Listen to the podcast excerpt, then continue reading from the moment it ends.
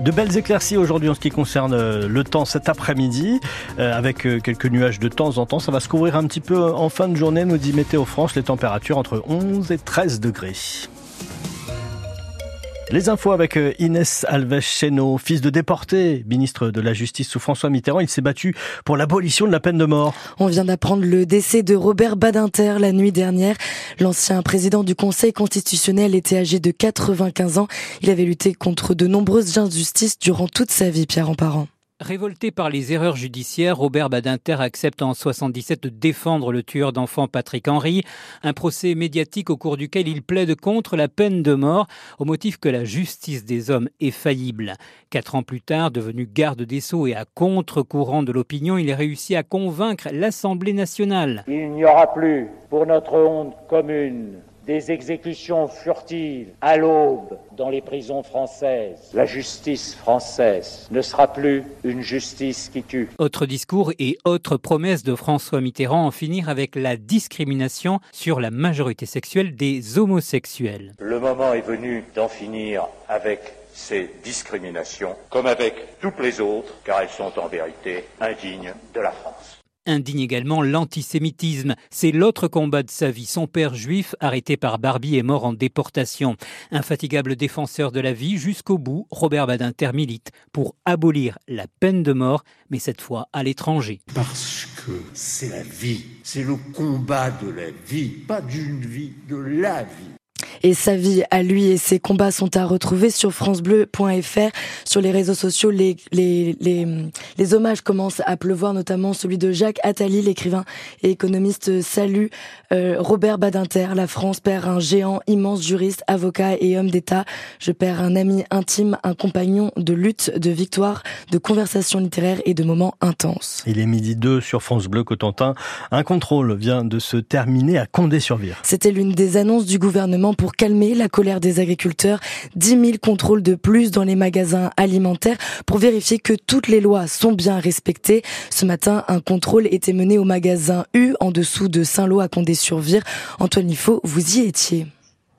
Oui, et bonjour Inès, où j'ai pu suivre euh, dans les rayons Jérémy Vernet, le responsable de la DDPP Manche, la direction départementale euh, des protections des personnes. Hein, c'est un peu long, mais c'est le nom exact.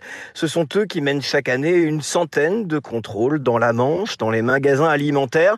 Alors stylo en main, à côté du directeur du supermarché, Jérémy Vernet, a contrôlé ce matin les fruits et légumes, les prix sur les, sur les étiquettes. Sont-ils conformes à ceux que vous allez payer en caisse, les tomates bretonnes sont, euh, viennent-elles vraiment de Bretagne? Vérification faite, tout est bon, ici en tout cas. Aucune anomalie constatée, le magasin a été prévenu, il faut bien le dire, de cette opération médiatisée. Dans la Manche, on note une cinquantaine de fraudes par an dans les magasins alimentaires. Ça représente la moitié des contrôles menés, un chiffre qui stagne d'année en année. Alors, va-t-il y avoir une plus grande vigilance dans les grandes surfaces après la colère agricole? Jérémy Vernet répond oui, qui avait déjà prévu plus de contrôles dans le département, et ce, bien avant la crise, me dit-il. Dans la Manche, précisément, une centaine d'opérations euh, similaires à celles que vous avez suivies, Antoine Nifo, euh, sont prévues dans les euh, prochaines semaines. De son côté, la Confédération paysanne, elle ne lâche rien.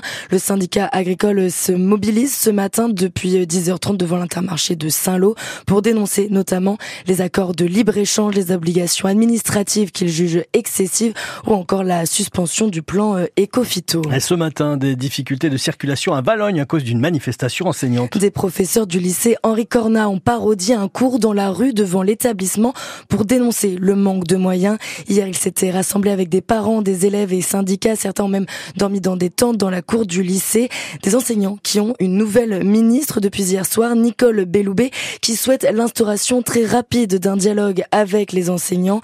L'ancienne rectrice des académies de Limoges et Toulouse a été nommée en même temps que les 34 autres membres du gouvernement par Gabriel Attal.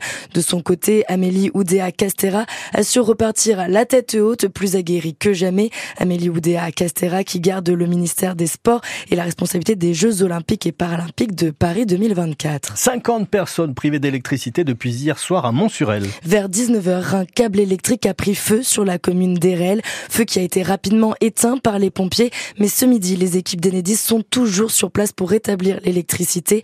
Tout le détail est sur francebleu.fr. Un accident ce matin vers 9h sur la RD 57 à hauteur de Saint-Sauveur-Landelin dans le centre-Manche. Un véhicule a fini sur le toit, deux mètres en contrebas de la route. Une femme de 37 ans a été légèrement blessée. Elle, est, elle a été aussi transportée au centre hospitalier de Coutances. Le comédien Philippe Cobert, connu notamment pour avoir incarné le père de Marcel Pagnol dans le film La gloire de mon père, a été mis en examen hier pour agression sexuelle, viol et corruption de mineurs pour des faits présumés sur trois jeunes. Il a été placé sous contrôle judiciaire, a indiqué le parquet de Créteil. L'assurance maladie se dit prête à financer la revalorisation de la consultation chez le médecin de 26,50 euros à 30 euros. Le patron de la sécurité sociale l'a annoncé hier au syndicat lors des négociations pour la nouvelle convention en échange de certaines contreparties comme le renforcement des gardes de nuit. On passe au sport, une rencontre piège pour la JS Cherbourg handball. Après une très belle prestation qui n'a pas suffi malheureusement à battre le leader Tremblay la semaine dernière, les Mauves se déplacent à Cournon près de Clermont-Ferrand ce soir. Un match à ne surtout pas prendre à la légère et le pivot des Mauves, Paul-Louis Guiraudou, en a bien conscience. On va rester quand même humble. Je pense qu'on a fait un bon mois de décembre en déplacement. On a quand même été en difficulté quand même toute la première partie. Euh, je pense que c'est un match qu'il faut prendre très au sérieux. Justement, comme on en parlait avec le coach, euh, on a fait un bon match euh, contre Tremblay et, automatiquement il y a un petit relâchement parce qu'on se dit bon, les premiers, on était à deux doigts et en fait il faut passer, faut que chaque semaine passe à autre chose en fait. Et là il y a un match à Cournon, mais finalement qui sont qu'à deux points de, sont qu'à deux points de nous en fait. C'est un match qui va être très chaud. On a gagné de deux buts à la maison contre eux, donc on ne prend pas ce match à la légère. En fait, il faut gagner tous les matchs comme Cournon, comme euh, Caen à la maison, euh, Tremblay qu'on n'est pas gagné. Bon, ils sont premiers, ils ont une défaite dans l'année, mais les matchs Cournon, Caen qui arrive à la maison et essayer d'aller faire un exploit Célestin, pourquoi pas Cournon JSC à 20h30 ce soir pour la 16e journée de Pro League. Eux se déplacent à Nîmes pour le compte de la 20e journée de National. Les footballeurs de l'US Avranches au rendez-vous à 19h30 avec les sudistes.